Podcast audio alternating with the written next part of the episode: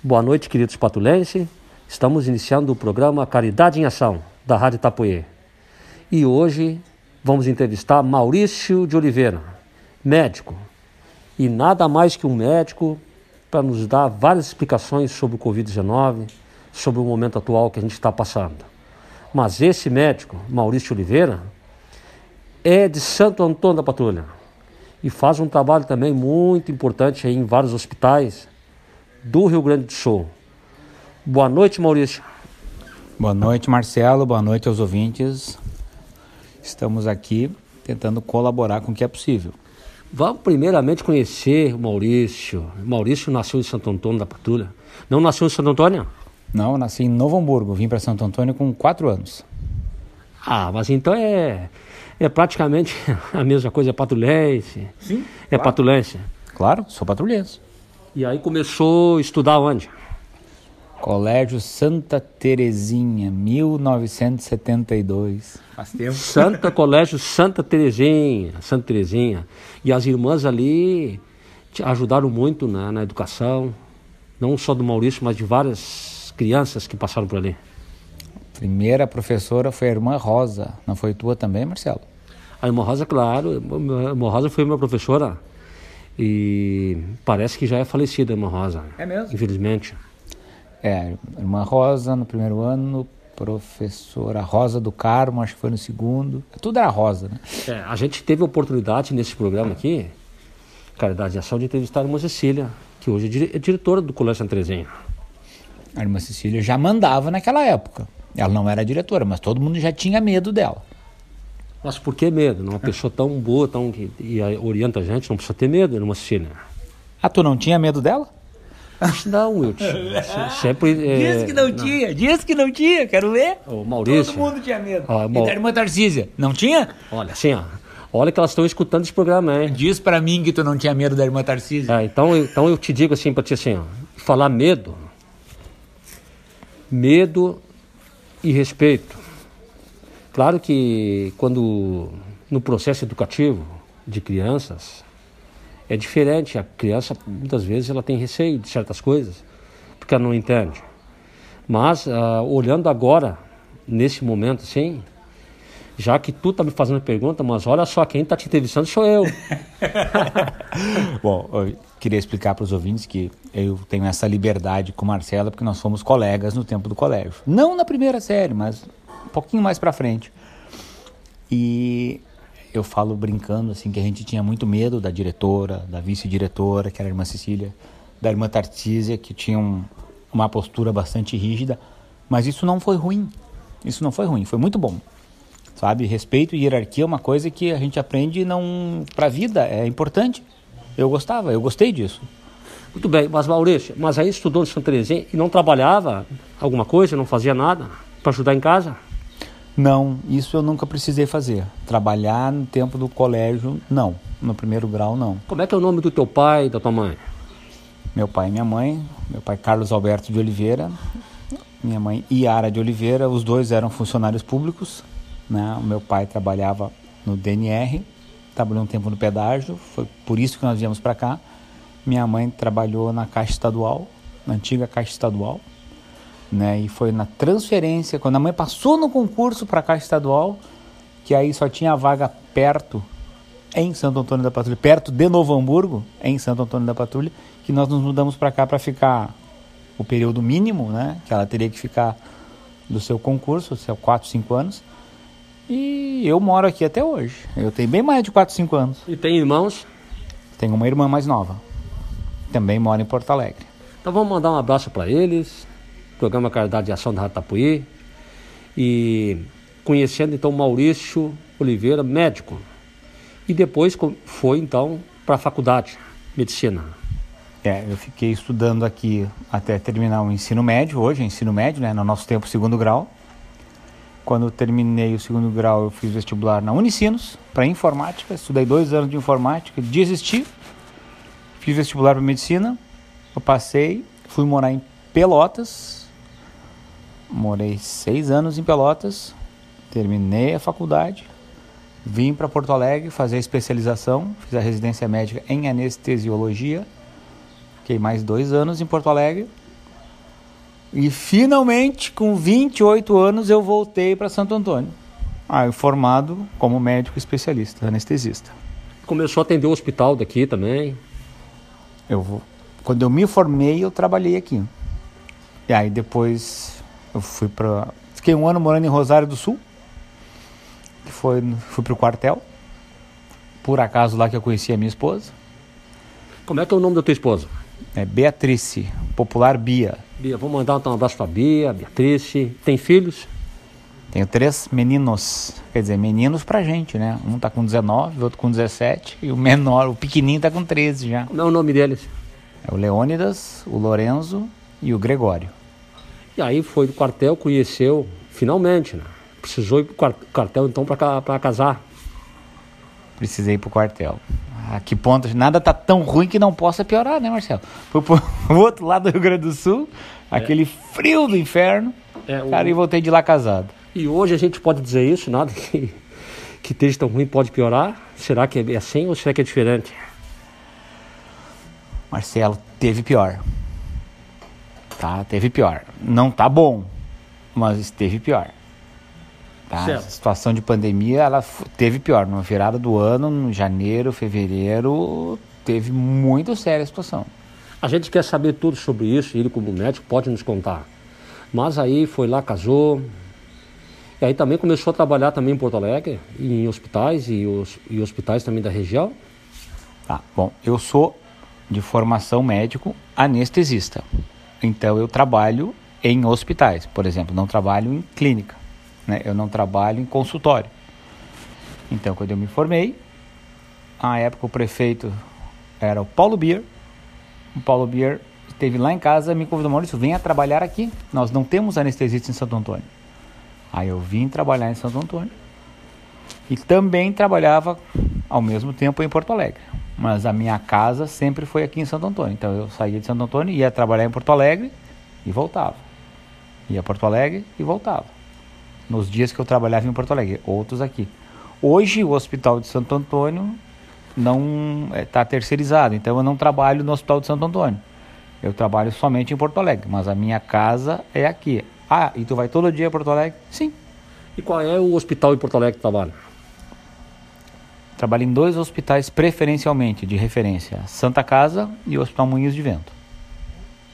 Muito bem, muito bem. Então aqui, ó, um médico patrulhense que viaja todo dia para Porto Alegre e trabalha na Santa Casa de Moinhos de Vento, Maurício de Oliveira, está aqui com a gente hoje, nos contando tudo. E agora, qual é a música que tu quer escutar? A primeira música que a gente vai pedir lá. Uma música que tu gosta, uma música que tu está em casa e gosta de escutar com a família. Ah, Marcelo. Aqui em casa eles nunca deixam de escutar as minhas músicas. Sempre é, é os funk dos guri, as sertanejas da minha então mulher. Chegou a hora, é a, a hora é agora. Então tá.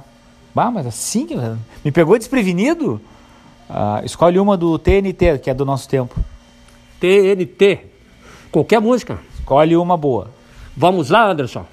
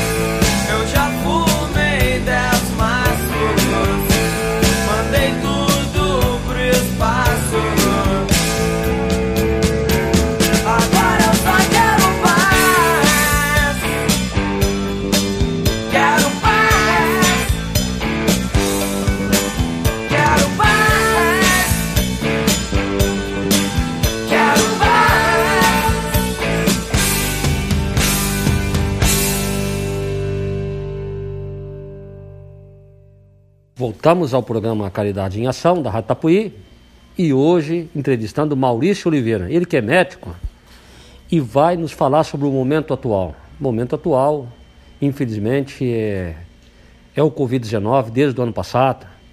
E aí, Maurício, no ano passado começou o Covid-19 lentamente, foi tomando conta, e aí veio uma variante, veio outra variante. Agora estão dizendo que tem mais variante que está vindo aí da Índia. Então isso aí tá um nó na cabeça de todo mundo. Deixa a gente preocupado. E tu como médico, tu imaginava que esse chegar esse ponto que chegou? Bom, voltamos então, né, Marcelo? Alimentados agora, que tu nos alimentou agora no intervalo. Muito bom, muito obrigado, muito gentil. Acha, muito obrigado aqui pela.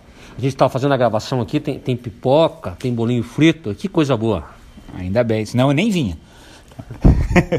Bom, gente, assim, ó. Covid. O Covid veio e veio para ficar. Ponto. Não tem como escapar do Covid. Tu nunca vai dizer nunca vou pegar, eu não vou pegar. Não, tu vai pegar. Eu vou pegar, Marcelo vai pegar, o ouvinte vai pegar, todo mundo vai pegar. Covid é um vírus, é que nem gripe. Todo mundo pega. Pega um, pega dois, pega três, pega cinco vezes. É assim. É um vírus bem virulento. né? A gente chama agressivo. É. Mas quando tu diz assim, veio para ficar, como assim? Mas a gente quer que ele vá embora, uma vez. Esquece. Não, esse veio. Vírus é vírus. Vírus vem, vai ficar, ele vai ter uma mutação aqui, uma mutação lá, outra lá. Tu não vai terminar com ele. Nunca terminamos com a rubéola. Nunca terminamos com o sarampo. Tudo é vírus. São controlados? São controlados. Esse não está sob controle. Ainda. Mas vai ficar. Vai morrer gente? Mais um ano, dois anos, dez anos, cem anos, cinquenta anos, mil anos? Sim, vai. Porque é um vírus. Ele é agressivo para a nossa saúde. De vez em quando ele vai matar alguém, daqui a pouco. Agora é um problema de saúde eh, coletiva. Daqui a pouco não vai ser mais. Mas ele veio para ficar. Esquece que tu vai achar que tu vai viver sem ele. Este tá aí, é que nem gripe. Tu vai viver sem gripe? Ninguém fica sem gripe. E a origem dele veio da China mesmo. É o que se sabe. né? O, o que se diz hoje, sabe que em medicina as coisas hoje não são verdade amanhã. Mas hoje sim, hoje é uma verdade, veio da China. E por que será? Há 100 anos atrás também deu um, um vírus desse, e há 200 anos atrás deu um outro igualzinho.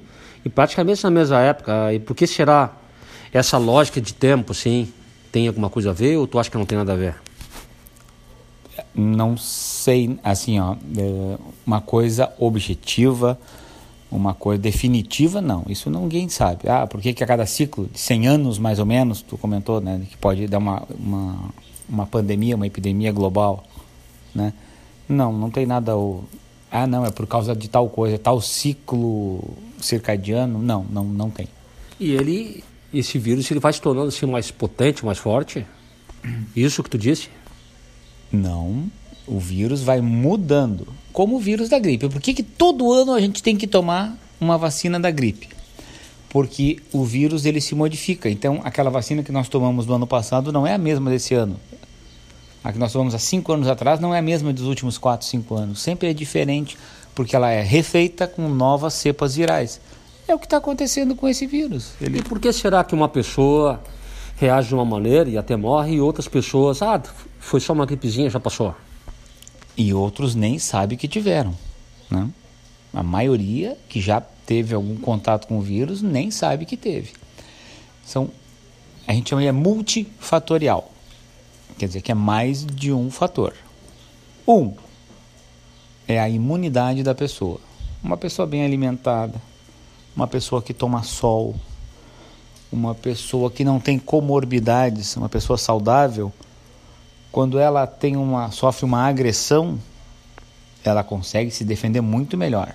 Quando ela é atacada por um vírus, ela consegue se defender muito melhor. Então, a tendência dessa pessoa é ela ser mais resistente a qualquer ataque, por exemplo, viral do COVID, né? E ter um caso mais leve, uma sintomatologia mais leve, uma pequena gripe ou não sentir nada, ou então ter uma gripe forte. Isso é uma coisa, tá?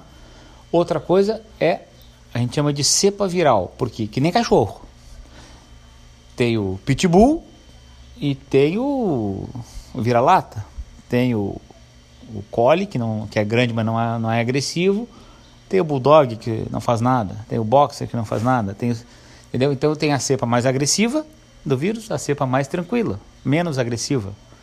Então, se tu pegar uma cepa, se tu entrar em contato com um vírus menos agressivo, uma cepa, um tipo de vírus menos agressivo, e tu for tu, e tu, um cara bem alimentado, um cara que sai na rua, que toma sol, se alimenta bem, que não tem comorbidades, não vai sentir nada.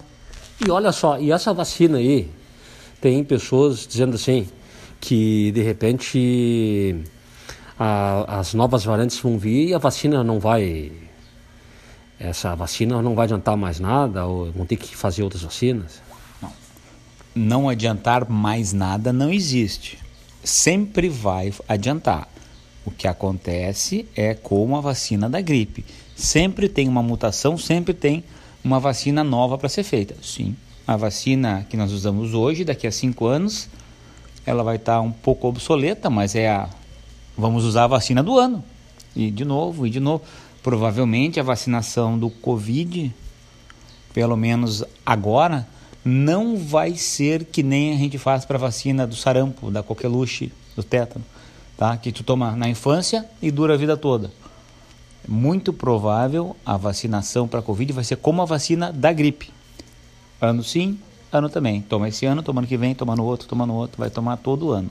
E assim por diante. E tem pessoas, por exemplo, que estão dizendo que estão tomando a vacina e está dando reações. E muitas pessoas estão ficando mal tomando a vacina. Isso é verdade?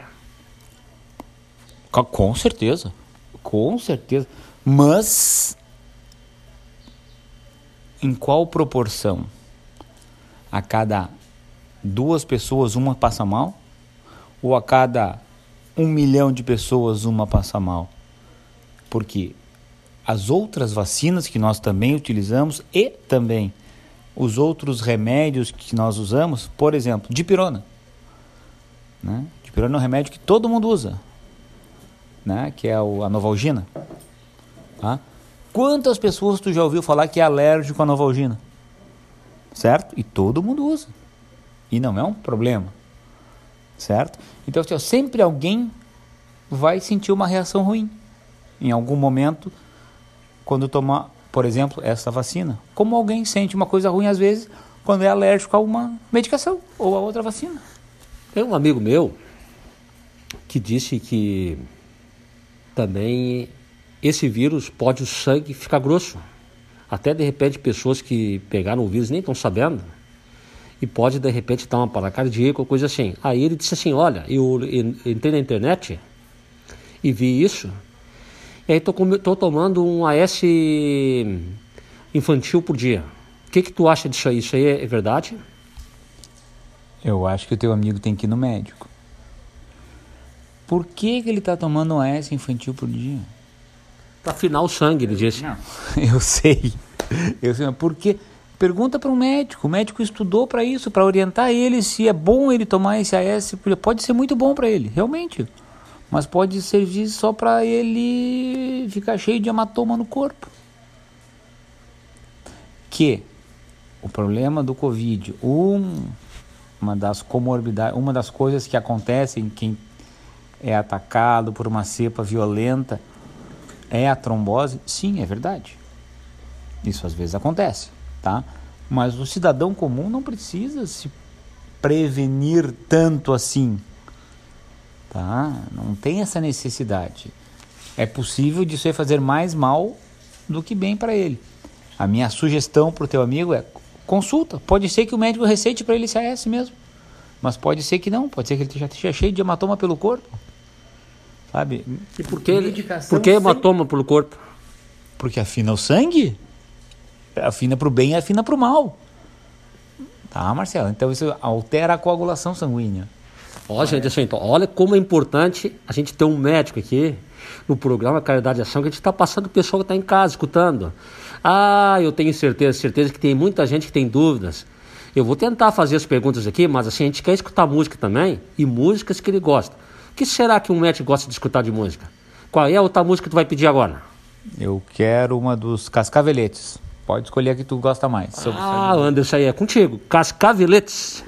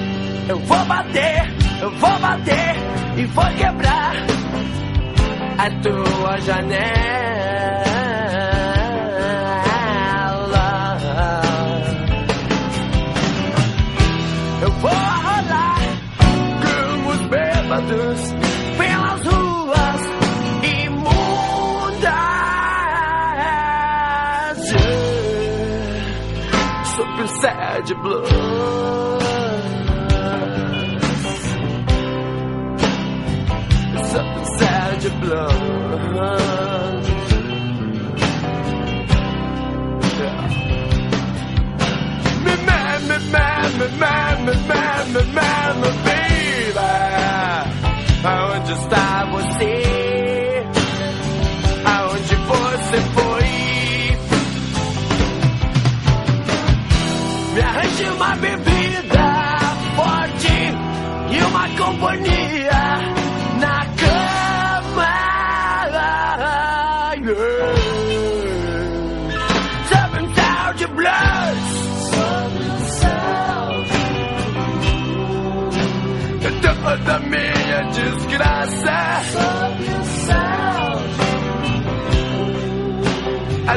hasta as minhas lágrimas.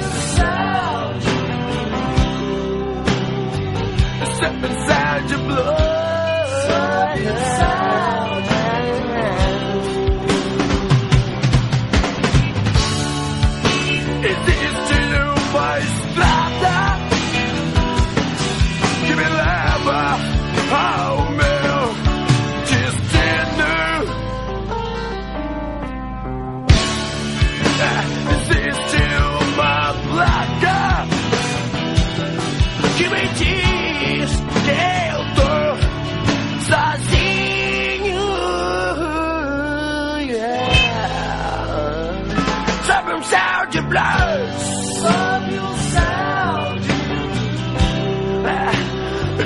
Toda minha desgraça. Sabe o yeah, yeah. A dança das minhas lágrimas. Sabe o sound de A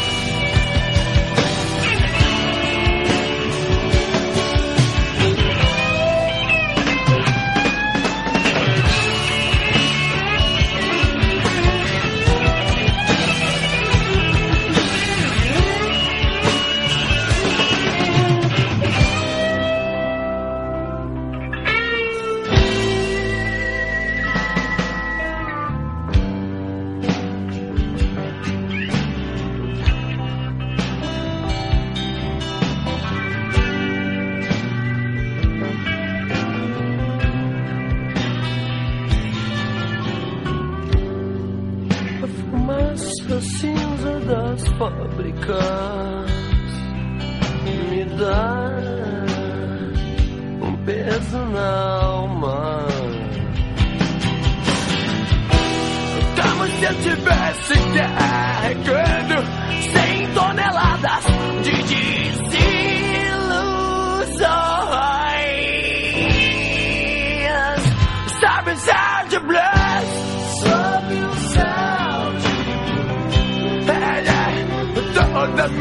minha desgraça. A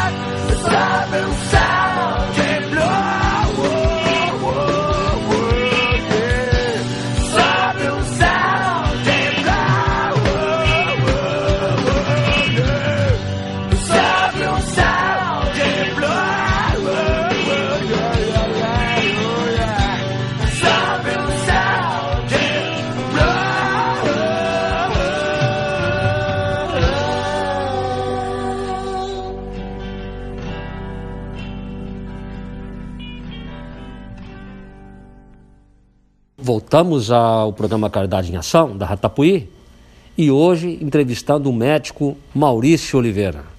Ele que está nos dando explicações muito importantes sobre o Covid-19 e a gente vai continuar aqui. Mas, Maurício, e os hospitais? E tu, como profissional, como médico, que anda por todos os hospitais também em Porto Alegre, trabalhando lá, é, não foi meio apavorante, está sendo difícil. Tem os enfermeiros, o que, as reportagens que a gente assiste na televisão e rádio é que hum, Todos estão muito cansados com essa situação. E agora há pouco tempo tinha hospitais que estavam sobrecarregados a UTI. E nessa situação de trabalho e de profissionais, como tu vê isso? Bom, Marcelo,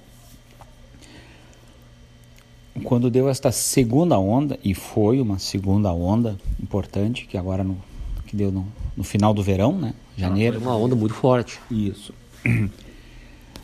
Deu certo aquela coisa de contingência e vamos nos preparar. Tivemos um ano para nos preparar. Tá? O que, que aconteceu? Os hospitais estavam preparados. Muitos hospitais estavam preparados. Não todos, mas muitos hospitais estavam preparados. Falo da realidade nossa, Rio Grande do Sul, Porto Alegre, que é onde eu trabalho. Tá? Os Palminhos de Vento tinha, sei lá, eu, 70 leitos, foi para 200 leitos de UTI. 200 leitos monitorizados com médico. 200 leitos com respirador com médico. Santa Casa tinha 200, foi para 400, 500. Tá? Então, assim, ó, se transformou setores que não eram UTIs em UTIs. Basicamente, centros cirúrgicos, salas de recuperação e alguns setores outros. Tá? Então, assim, ó, foi uma. Se tinha equipamento para equipar mais leitos monitorizados, tá? Se tinha equipamento esse ano, ano passado não teria. Esse ano se tinha equipamento, foi possível fazer um atendimento melhor. Todos os dias eu via nos grupos nossos de, de hospitais os diretores pedindo voluntários para atender nesses setores se tinha equipamento e se não, não se tinha, porque também eram vagas temporárias, digamos assim, profissional, não tinha médico. Claro que tinha, mas tinha que chamar médico, chama de hoje para amanhã, de amanhã para depois de amanhã. Realmente foi bastante difícil e aquelas filas que se falavam de gente para ser internada em UTI, tirando o sensacionalismo de fora, realmente tinha, tá? Mas todo mundo foi atendido. E foi muito preocupante isso. Foi muito sério. Foi muito sério, foi muito grave, foi muito preocupante, sim, tá? Mas o pessoal teve atendimento. Tá? Vocês já estão vendo então uma luzinha no fundo do túnel? Não, hoje está bem diferente. Aqueles, sei lá, eu, mil leitos que se criou extras de UTI já estão se reduzindo, já estão voltando ao número padrão de leitos de UTI que nós tínhamos aqui antes. Então isso significa que se vir novas variantes, como estão dizendo que vai vir da Índia, de vários países, já estão preparados então para receber essas variantes também. Marcelo, nós assim, ó, nós somos médicos, nós estamos preparados para atender o doente. Se ele tem COVID, ou se ele tem um infarto, ou se ele tem um AVC, nós estamos esperando o doente. Infelizmente, nós lidamos com uma doença, não com a saúde. Né? Na verdade, sim, esse Covid também era muito novo, e aí vocês acabaram conhecendo ele. Então se passou um ano e meio, praticamente, e hoje ele já está mais conhecido. Ele também já tem os pontos fracos? Tem, tem. O tratamento precoce é o principal ponto fraco. Tá? Se, o tratamento precoce não é o... E o tratamento precoce, o que, que tem que fazer? Comer, tomar sol, se alimentar bem, fazer exercício. Isso é tratamento precoce. Só que esse tratamento precoce é para tudo. É para infarto, é para derrame, é para diabetes, é para covid. Então as pessoas precisam fazer exercício, caminhar, se alimentar bem. Esse é o essencial. Sim, isto ajuda em muito no momento de tu for contaminado por covid, ou por meningite, ou por qualquer coisa, a tua resposta imune do corpo ser muito mais forte. Né? Tu ter muito mais resistência e o vírus ter muito mais dificuldade de te agredir. Maurício, assim, ó, e a gente fazendo uma comparação, o mundo com o Brasil, como que tu vê a evolução da medicina lá na Europa, nos Estados Unidos, em relação ao Brasil?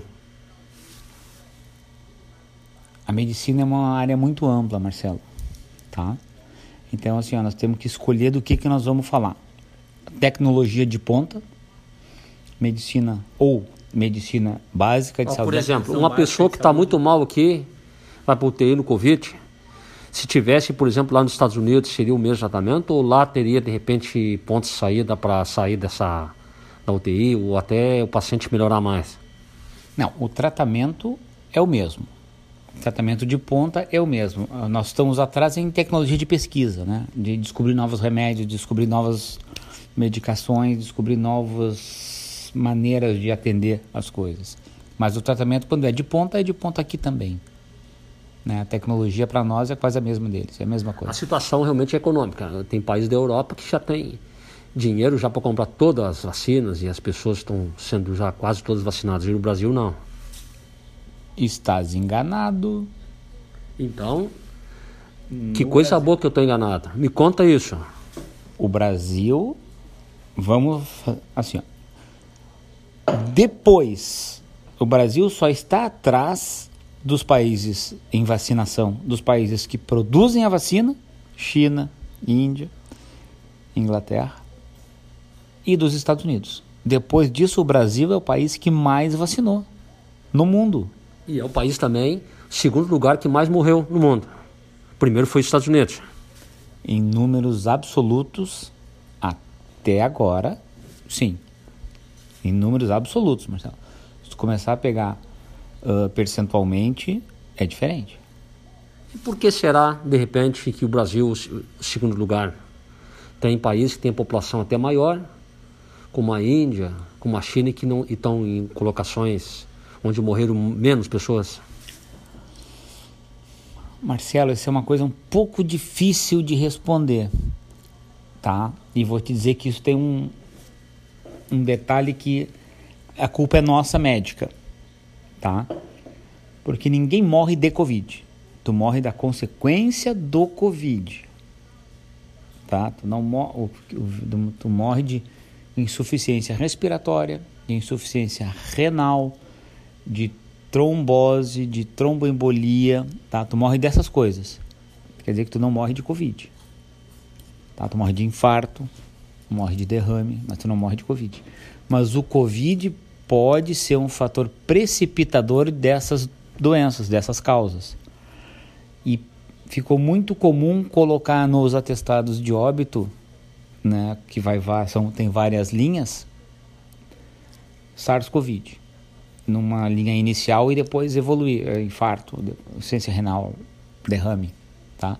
Então, eu talvez seja um pouco superestimado a quantidade de mortes por Covid, objetivamente de Covid aqui. De repente tu acha que não é tanto assim? Eu acho que pode ser um pouco menos, acho, mas isso é difícil porque pegando os atestados é, tá escrito lá, entendeu? Então Provavelmente tudo isso é feito baseado nos atestados de óbito, né? Essa contagem toda que tem.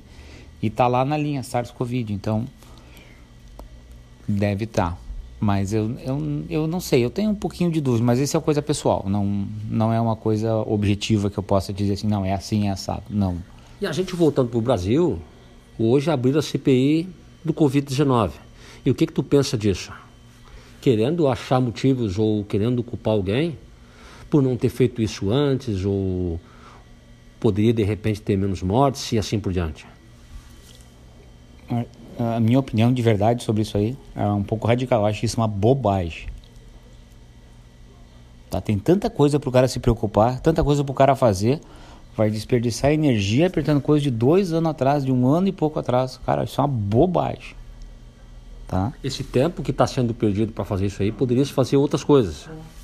Porra, meu, é óbvio. Vamos fazer alguma coisa mais objetiva. Vamos procurar uma coisa para organizar melhor o sistema de fluxo de vacina, uh, o sistema de como facilitar para que chegada da, de, de, alguma de lotes de vacina, pelo amor de Deus, que bobagem isso aí. É, é a minha opinião. De repente as pessoas estão potencializando muito negativo e não estão potencializando positivo, é isso? Estão fazendo barulho de um negócio que não não interessa. Não vai mudar nada.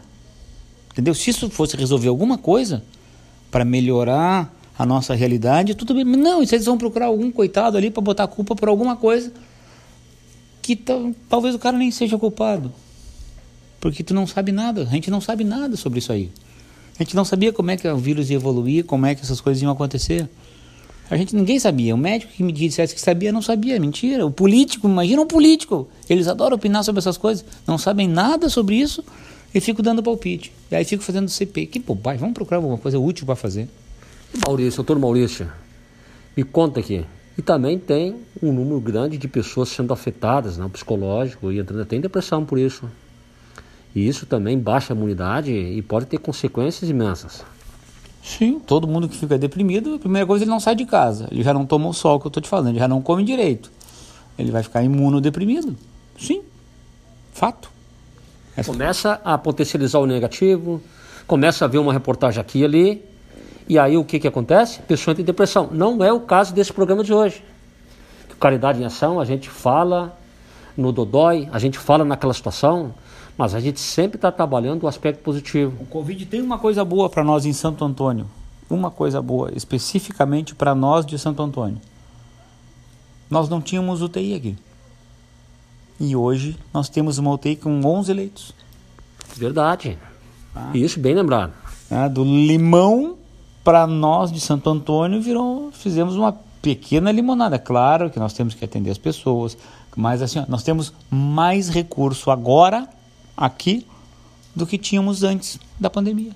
E tu acha que as pessoas é, estão mais próximas das outras do que antes? Porque eu estava conversando com um amigo e ele dizia assim, Marcelo, eu nunca me aproximei tanto da minha família, dos meus amigos, através da WhatsApp, da informática, né? é de vídeos. E antes ninguém, ninguém fazia chamado de vídeo para mim, ninguém fazia nada. Tu não acha que isso pode estar ajudando de repente uma aproximação? Essa resposta é sim e é não. A mesma resposta para a mesma pergunta. As pessoas perderam o contato interpessoal físico, que nem eu estou assim, ó, segurando teu braço aqui, ó. E as pessoas não têm se encontrado mais. Tá todo mundo querendo vontade de dar abraço e beijo, né? Porque tu não encontra as pessoas, quando tu encontra, tu quer. Há quanto tempo nós não nos encontrávamos? Não é? Pois mais então, pois mais então. Né? Faz mais... muito tempo. É. Tá? Mas assim, ó, como as pessoas têm que conviver, então o que, que tem acontecido? Elas realmente têm se procurado mais, né?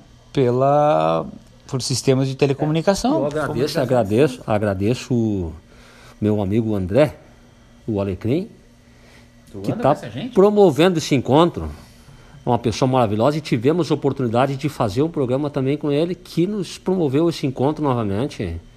É, Mauri, doutor Maurício, né, que foi meu colega, lá no Santa Terezinha, é médico, e médico e dos bons, trabalhando no Moinho de Vento, lá na Santa Casa em Porto Alegre, na UTI também aqui em Santo Antônio. E agora ele vai pedir mais uma música para a gente voltar com esse papo bem legal que a gente está tendo aqui. E qual é a música? Marcelo, essa é do teu tempo, ó. O surfista calhorda dos replicantes. É vamos lá, vamos lá, Anderson.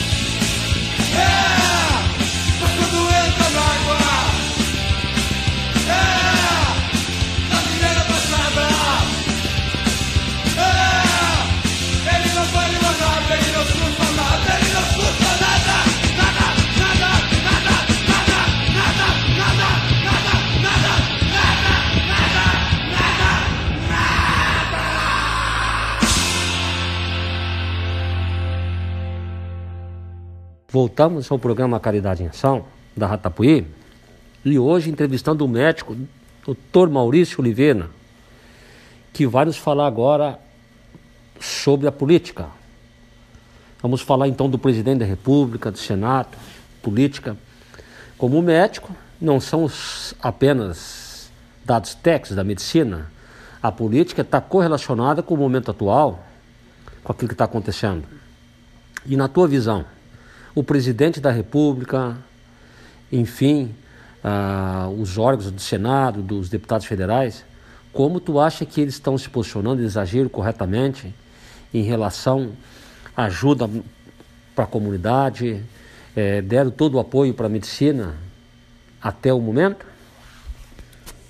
Marcelo, eu acho, na minha modesta opinião, que eu não me envolvo com política, tá? Mas assim, ó, do que a gente vê, do que tu espera que aconteça, eu estou bem satisfeito com as condutas do, do presidente aí, no caso. Porque no início lá ele não usava máscara, incentivava a não usar máscara e tal, e estava até brincando com o Covid. E depois começou a levar mais a sério.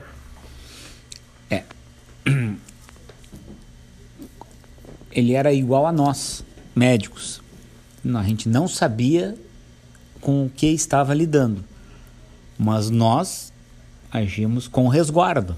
Né? O presidente, naquele momento, acho que ele foi um pouco exagerado. Ele sempre é um pouco exagerado, né? ele é um pouco expansivo demais, além da, da, da, da, da posição dele, né? que ele devia ser mais discreto. E ele é um cara que gosta de botar para fora. Né? Ele não usa a discrição como uma arma. Então ele é sempre muito expansivo. Acho que foi um exagero da parte dele naquele momento né? Ter ficar andando sem máscara, falar que isso não é nada. Acho, acho, mas é coisa de assim, ó, do acho, que eu acho, que eu penso, né? Que ele estava tentando se defender do que o, a oposição ia atacar ele, ele achava que aquilo não, é, não era possível e que a oposição queria acabar com a economia e aí ele fazia aquela tomava aquela postura para para proteger a economia, para dizer que não, não vai dar nada, que não era o ideal de um de um governante, né? É sempre uma postura mais prudente, é mais era melhor. Mas afora esses arrombos de, de macheza, né? De, ah, não, pegue em mim, comigo não acontece. Eu acho que a conduta dele como gestor, eu acho que foi boa. Sim, até ele falava, ah, tinha lá o ministro Mandetta, que estava fazendo excelente trabalho, então ele pediu demissão, porque não concordava com a postura do presidente. É, o, o, ministro da época, não me lembro mais direito dos detalhes assim pequenos, mas uh, não concordava com a postura do presidente. E acho que a postura do presidente, no momento, não deveria ser tão peito aberto, digamos assim, devia ser mais discreta, mas é uma opinião minha. Né? Mas assim, com relação às atitudes de governo, não de pessoa, de, ah, eu faço, eu aconteço, não, as atitudes de governo dele, de leis, de organização, de sistema de fluxo, de de transmissão de, de recursos, de equipamentos, isso aí eu acho que ele foi muito bem. Olha só, importante. E a gente vem aqui para o governo do estado do Rio Grande do Sul, o nosso governador, com as bandeiras vermelha, preta, e agora vai trocar as bandeiras, vai ser outro sistema. O que, que tu acha disso? Uh, certo ou errado, alguma coisa teria que ser feito de organização. Tá? De novo, ninguém sabia nada sobre o, essa pandemia. Eu não sabia, os médicos não sabiam, os gestores não sabiam, os políticos não sabiam e todo mundo tinha que dar opinião. Todo mundo perguntava opinião para eles. Tá? E as pessoas falavam assim, certo ou errado, alguma coisa tinha que ser feita. Se foi o melhor dos jeitos, não sei, talvez tenha sido, talvez não tenha sido. Mas foi um jeito de as coisas acontecerem. É, certamente ele fez, uh, conversou com médicos, especialistas, para se chegar naquele, naquela situação de vou colocar bandeira e tal, amarela, vermelha, preta. Tudo bem, é claro, ele conversou com médico, com epidemiologista e tal, mas não tem a palavra que tu usou, médico especialista. Não existe especialista nesse assunto. Ninguém é especialista. Se ninguém é, todo mundo é. Então, assim, qualquer coisa que tu falar é verdade. E daqui a um mês é desmentido, ou não. Entendeu? Muito Não, bem, por isso que a gente está esclarecendo, por isso que a gente está fazendo esse programa e como é importante a gente ter um médico aqui nesse programa. E também a gente vem para o município de Santo Antônio, tu é um patulense hoje, Sim, óbvio. gosta tanto de Santo Antônio que vem e volta todo dia. E a prefeitura, os vereadores, o que, que tu espera deles? Agora um novo prefeito, um prefeito bem mais jovem, assumiu aí. Quais são as tuas expectativas? Bah, Marcelo, as minhas expectativas sempre são as melhores. Que é a coisa que sempre melhore.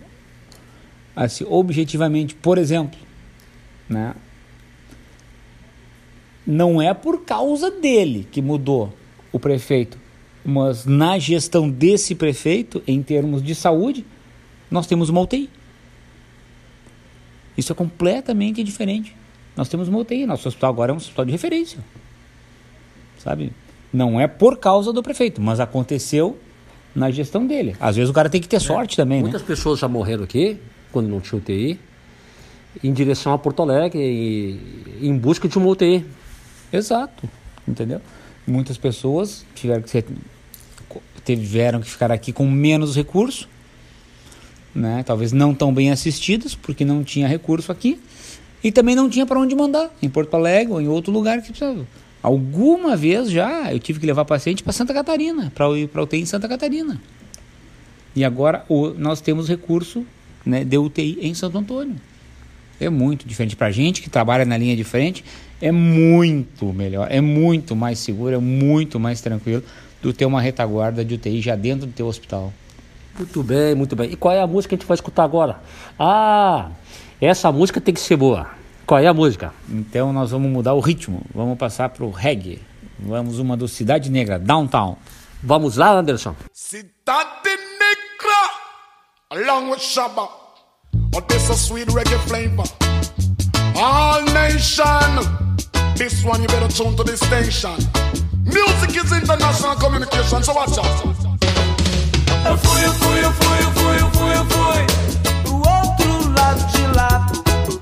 Eu fui, eu fui, eu fui, eu fui, eu fui, eu fui. Brasil, Jamaica. Sou brasileiro, sou muito feliz. Ouvi seu nome muito além de Paris. Saímos pra tocar, fomos pro lado de lá.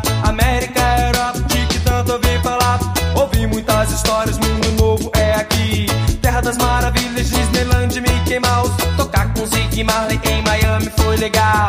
Todas as potências do reggae mundial. Então eu fui, eu fui, eu fui, eu fui, eu fui, eu fui. Pro outro lado de lá. Eu fui, eu fui, eu fui, eu fui, eu fui, eu fui. Brasil, Jamaica.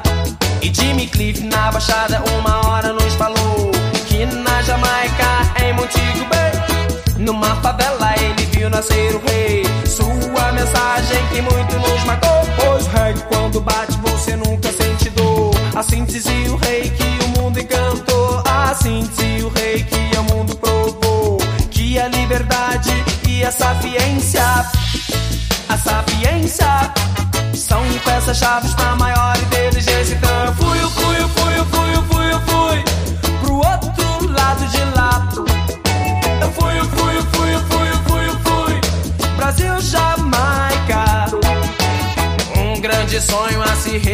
Reggae Brasil, estou louco pra tocar. Chapa Hanks, Bato Banto, Burn Spear. Sou de Cocotia. Sinto muito, mas eu tenho que partir. Sinto muito, mas eu tenho que partir. Sinto muito, mas eu tenho que partir. Sinto muito, mas eu tenho que partir. originated from out of. Yeah. Sweet reggae music lead on the way. If you love it, let it rule. You no make no other fool. Burning spear and the great black of Oro. What a sensation is well vibration. Music the greatest communication. Love Pablo Moses and Mighty Diamond. Have you listen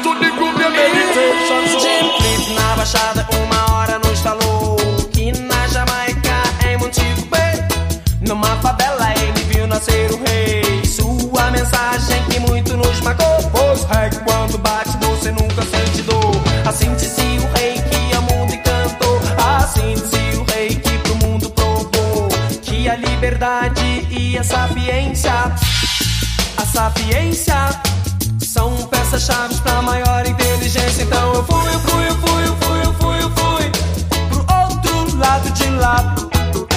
Eu fui, eu fui, eu fui, eu fui, eu fui, eu fui. Brasil, Jamaica. Chapa Hanks, Pato Banto, Burn Spear. Sugar. Waiting so big, you've cocotinha. Sinto muito, mas tenho que partir. Sinto muito, mas tenho que partir. Sweet like sugar. Reggae music, yes, live forever. Here to play the fun, here to entertain the clever. Even I love the reggae music, can't. Sweet reggae music and plenty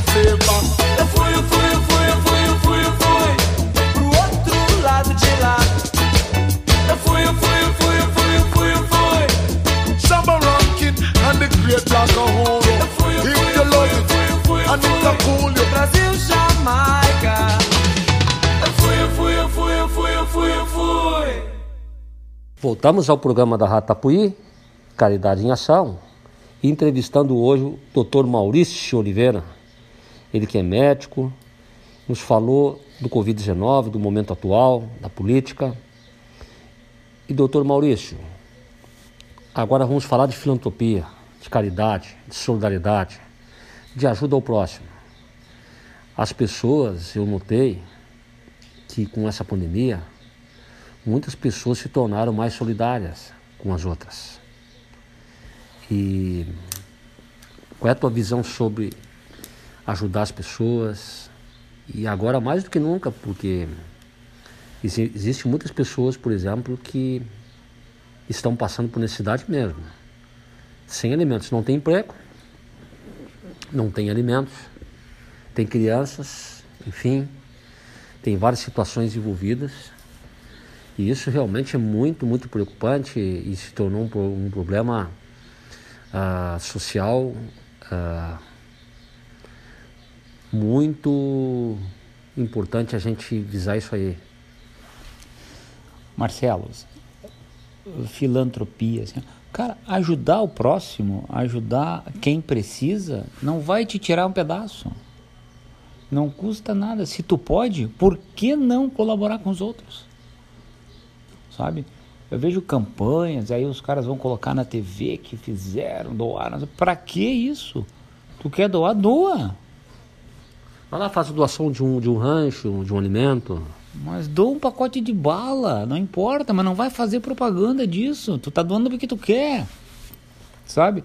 Eu não sei quantas cestas nós nós trabalhamos em grupo, né? Quantas cestas básicas a gente doou, mas com certeza foi bastante. Só interessa para quem recebe. Entendeu? Não interessa para os outros. Essa é a minha opinião, tá? Mas também é importante falar isso para as pessoas, como um programa desse. Agora a gente já está sabendo que tu faz doações de ajuda às pessoas, para que outras pessoas também se façam a mesma, a mesma, tomem a mesma atitude. Marcelo, se tu faz o bem, o bem volta pra ti, cara. Não tem. Se tu faz o mal, o mal também volta. Entendeu? Então, bom, já que vai voltar, que volte o bem. Se tu pode ajudar as pessoas, colabora. Um dia pode ser que tu precise e alguém vai te ajudar também. Sabe? Ninguém, a nossa situação não é estável, ela sempre é dinâmica. Se tu colaborar com as pessoas agora, no futuro alguém pode colaborar contigo, tu pode precisar. E ajuda também não é só material. Não faz por isso. Ó. Tu não faz por isso. E ajuda não é só material, por exemplo, no momento agora que a gente está fazendo esse programa, nós estamos procurando ajudar alguém em casa. De repente, alguma coisa que a gente falou aqui vai ajudar alguém a sair da depressão, que a pessoa de repente possa ficar mais forte. E para sair da depressão, e para a pessoa ficar mais, melhor, qual é a tua receita, assim? A minha receita sempre é a mesma que eu falei desde o começo do programa. Come, sai na rua, toma sol, faz exercício. É sempre a mesma coisa. Não precisa ir correndo lá no médico, então primeiro faz isso. O médico é um segundo estágio, digamos assim, tá? O primeiro é tu te sentir bem contigo mesmo. Como? Tu tem que sair pra rua, tu tem que ver o sol, tu tem que... Cara, eu falo muito de sol, entendeu? Tu tem que tomar sol. Se tu não tomar sol, tu fica doente. Sabe? Não, não precisa ficar, tomar banho de sol, não é ficar Só bronzeado. tem vitamina D. Sim. E a vitamina D, a falta da vitamina D é um problema para o ser humano. Vitamina D é o que a gente chama de vitamina, é, é uma das coisas essenciais que a gente chama. O que, que é essencial? É o que nós não produzimos. Então tu tem que receber de fora. Se tu não tomar sol, tu tem que tomar um comprimido de vitamina D. Então é um remédio a menos que tu vai precisar. E qual é a quantidade de vitamina D que a gente pode tomar por dia? Marcelo, isso não é uma coisa uh, precisa. Ou fazer outra pergunta. De repente não tem essa resposta, até porque como médico somente se fizesse Tem que uma cons- examinar, Tem que examinar o paciente. paciente. Tem que examinar o paciente. Não é ficar dando receita de Mas qual é o bolo. conselho, o conselho que tu dá para tomar o banho de sol por dia, assim, 10, 15 minutos por dia? Meia hora. Meia hora de sol. Uma boa, tranquilo. Não precisa ser o sol forte do meio-dia, pode ser o sol da meia-tarde. Chega. Tá? Meia hora de sol por dia, se puder todos os dias, uma beleza. Caminhando, vendo a vida. Entendeu? Passando pelo teu vizinho aqui, para, conversa, segue mais um pouco. A vida normal, a vida normal é boa. Não essa vida que nós estamos vivendo hoje trancado dentro de casa, trancado atrás da cerca de casa. Sim, mas é necessário também se resguardar. Não tem como ir muito longe. Estamos falando de duas coisas diferentes, tá, Marcelo? Sim, mas eu estou unindo as duas coisas para te dizer o seguinte: uma pessoa que está em casa não pode sair de casa. Então, o ideal seria ela tomar banho de sol dentro da própria casa dela, ou fazer exercício dentro da própria casa dela. Ela não pode estar caminhando muito longe. Senão pode, de repente, pegar o vírus e se contaminar. Ainda mais que eu tenho uma informação de um amigo, eu quero perguntar para ti, que no momento que tu caminha sem máscara, e uma outra pessoa, por exemplo, está caminhando sem máscara e passa por ti, pela respiração dela, existe mais probabilidade dela pegar o vírus? Ou isso aí é, é mentira? Não, isso é um fato. Olha, isso é uma pessoa contaminada. Está caminhando na rua. Com ou sem máscara. Com ou sem máscara, tá? Porque se ela está sem máscara, a diferença é que o ar que ela expira vai a um metro, dois metros. Com a máscara vai a 5 centímetros, 10 centímetros. Mas se tu cruzar por aquele ar que ficou parado, daqui a pessoa expirou. Mesmo com máscara? ar. Claro. Onde é que Mas está eu, o ar? pensei, eu pensei que a máscara segurava tudo. Marcelo, se o ar que tu expirar não sair da máscara, tu vai morrer carbonizado. Tu vai morrer de CO2, cheio de CO2. Olha só O que tu como, expira tem que sair para fora da máscara. como, como é importante o que ele o está dizendo. novo tem que entrar pela máscara. Exatamente. Como é importante o que ele está dizendo, porque a máscara vai te ajudar a prevenir. Mas ela não é assim, ah, eu estou usando máscara, eu estou 100% imune. Não é assim. Não, não, não.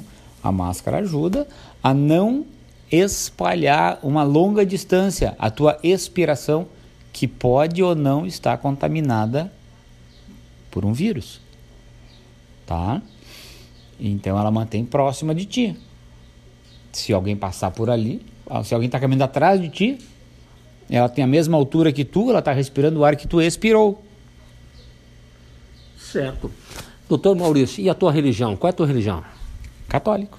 Igreja Católica. E a fé é um- uma coisa fantástica que todo ser humano tem que ter, porque se não, se não tiver fé, não acreditar no, em Jesus, no, no- no Supremo, em Deus, aí fica difícil.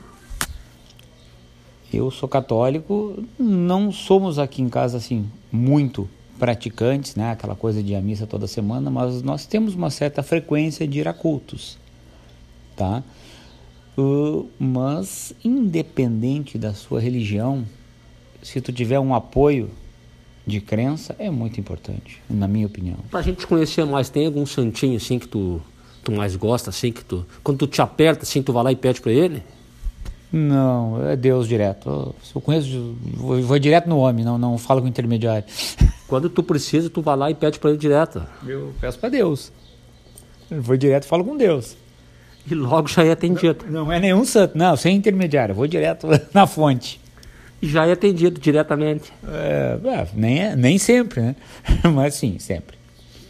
Não. Deus, Deus abençoe. Deus abençoe. O Maurício Oliveira, médico, foi uma das pessoas que incentivou ao Centro de Apoio à Criança e Adolescente, a CACA, naquele projeto Compre uma Rapadura e Ajude uma Criança Carente, ele ajudava as crianças daquele tempo que vendiam rapadura. Inclusive, eu cito aqui também o exemplo do, do André, do Alecrim, do Dostacossi e de outras fábricas de rapadura também, que também ajudaram na época.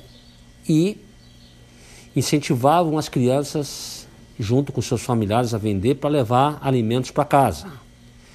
E aí, por conta disso, já naquela época eu sabia, mais do que nunca, que tanto o André quanto o Maurício, eles gostavam muito de incentivar os jovens. E aí começaram a fazer um trabalho com o futebol, com o esporte. E o esporte. Ah, o esporte é muito importante. Esse ano tem Olimpíadas. E o doutor Maurício, ele ajuda, sim, crianças na parte do esporte, futebol. Conta um pouquinho disso pra gente. O... Fazem acho que uns cinco anos, mais ou menos, quatro, cinco anos, não tenho bem certeza, que nós começamos, como todo mundo sabe, né, Marcelo? Esporte é saúde, esporte é educação, esporte tira a gurizada da rua, esporte traz bons costumes, traz bons sentimentos, traz boas lembranças. Então nós começamos a incentivar um projeto ali no Jaú para que as gurizadas... Lá o, o Alecrim é o presidente do Jaú. Sim, o, o, seu André, o seu André. O André, Alecrim, mas todo mundo conhece Alecrim. Seu André. É o presidente do, do Jaú e faz um, um excelente trabalho lá, incentivando também essas crianças. Isso, então nós começamos a, a organizar um projeto para fazer um time de criança lá no Jaú, né? Qual a idade dessas crianças? Ah, eles começavam com 11 anos, até os 17. Né? Adulto, daí já passou. Mas começaram os pequenos e tal, 10, 11 anos.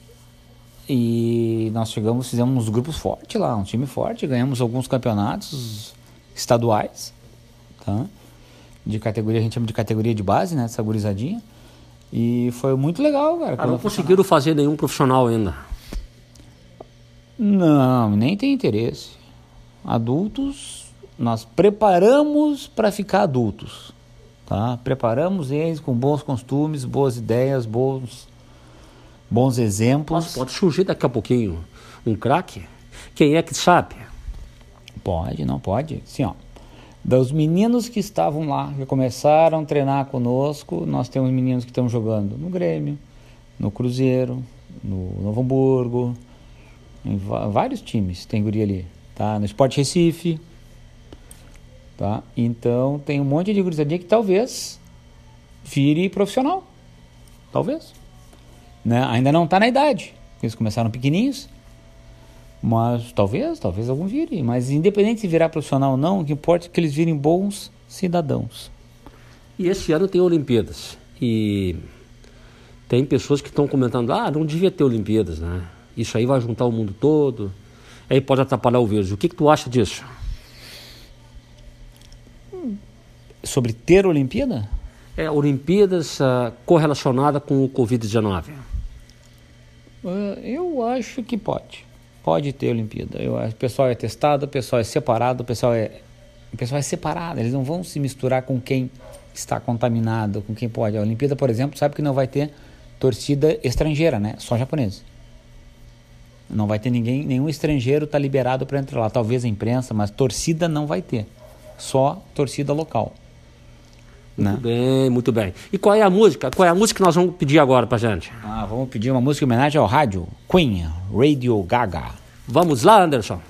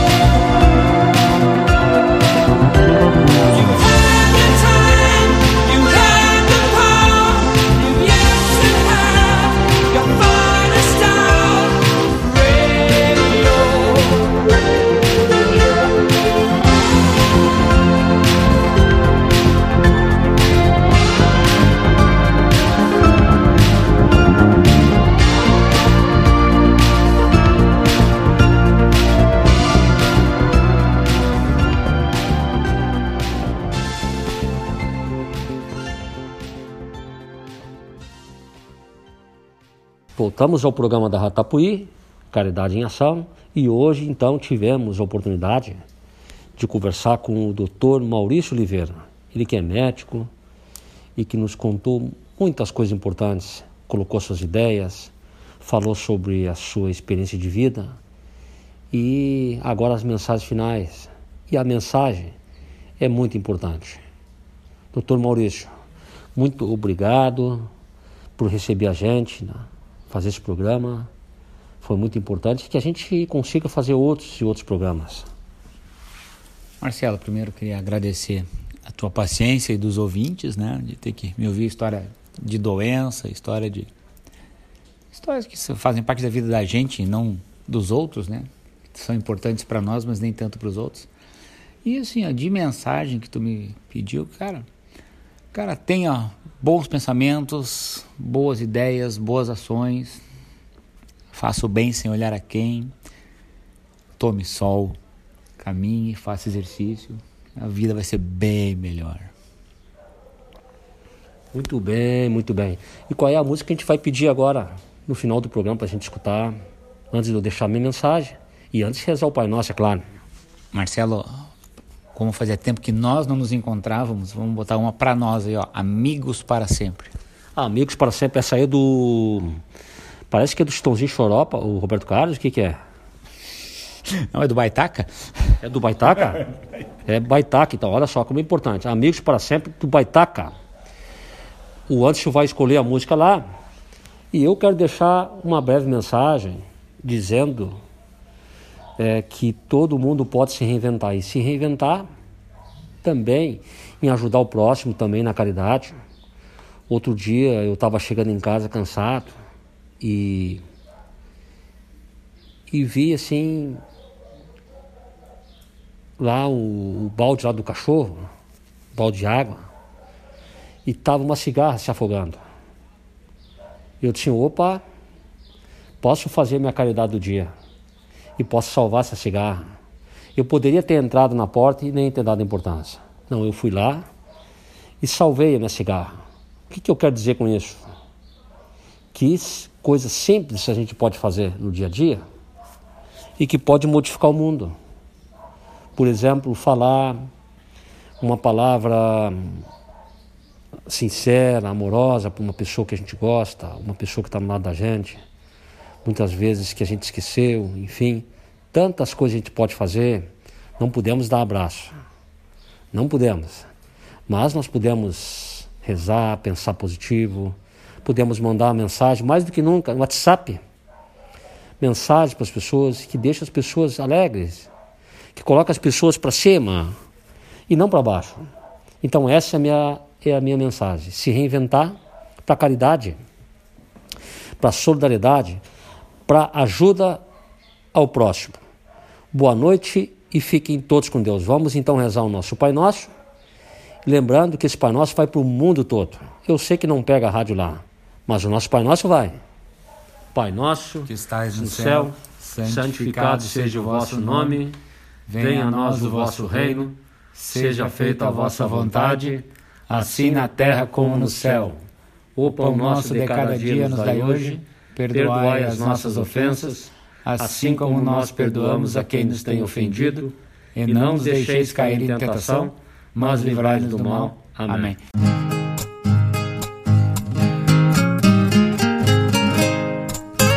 De chapéuzito tapeado, eu saí de manhãzita. Fui fazer uma visita que eu tinha prometido pra um campeiro aprevenido, que do Rio Grande é uma tronqueira, sabe da lida campeira e na luta entende da esgrima. É o amigo Mano Lima, homem de pátria e bandeira.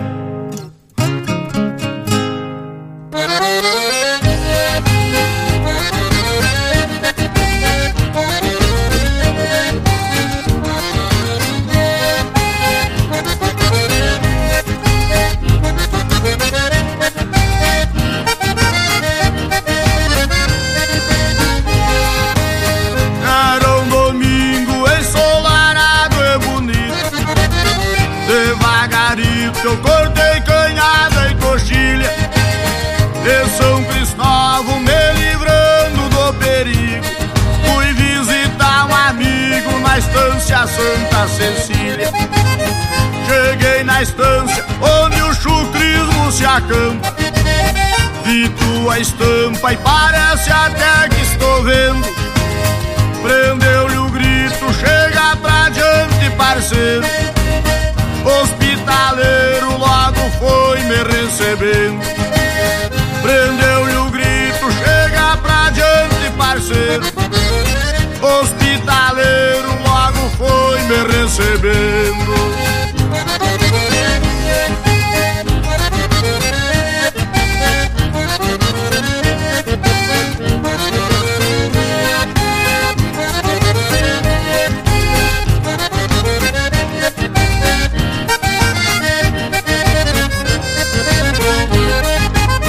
me recebeu de chapéuzito tapeado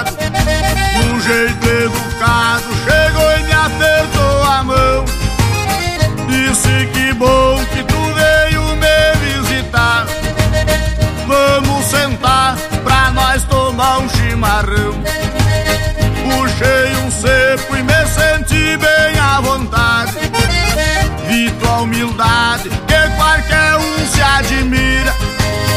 Com esse amigo passemos a manhã prosendo Também mateando na sombra de um guajuvira Com esse amigo passemos a manhã prosendo Também mateando na sombra de um guajuvira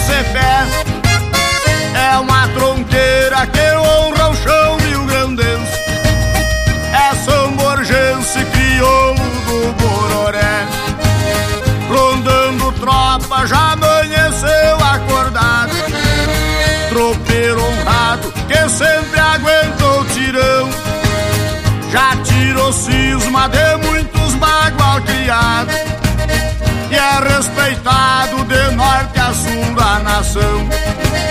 Já tirou cisma de muitos bagual criados e é respeitado de norte a sul da nação. No recanto desse amigo se encontra sinceridade e muita hospitalidade. É um taura da cepa pura, é um tronco de cultura desse chão enraizado e que continue iluminado por nosso Deus das alturas.